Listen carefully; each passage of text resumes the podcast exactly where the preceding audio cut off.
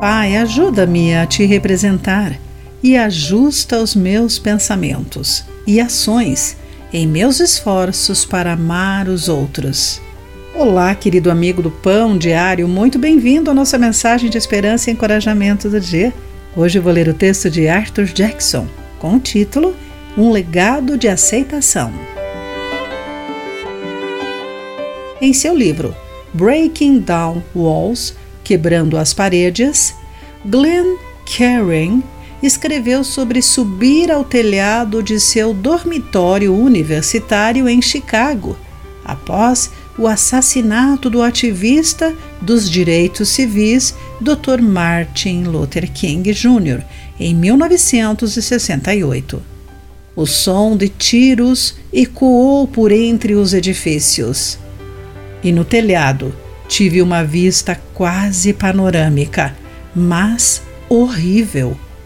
Como eu fui de uma fazenda no interior para uma zona de guerra bem dentro da cidade de Chicago em menos de dois anos. Motivado por seu amor a Jesus e por pessoas de origens diferentes da sua, Karen permaneceu em Chicago até sua morte em 2011 e liderou o Ministério de Acolhimento aos Necessitados. A vida de Karen reflete os esforços dos cristãos que sentem a necessidade de acolher os que são diferentes de si mesmos. Paulo ajudou os cristãos romanos a ver que o plano de Deus de resgate à humanidade rebelde incluía judeus e gentios, de acordo com Romanos capítulo 15, entre os versículos 8 e 12. Os cristãos são chamados a aceitar uns aos outros. O preconceito e a discórdia não têm lugar entre os chamados a glorificar a Deus, que poderão se unir em uma só voz.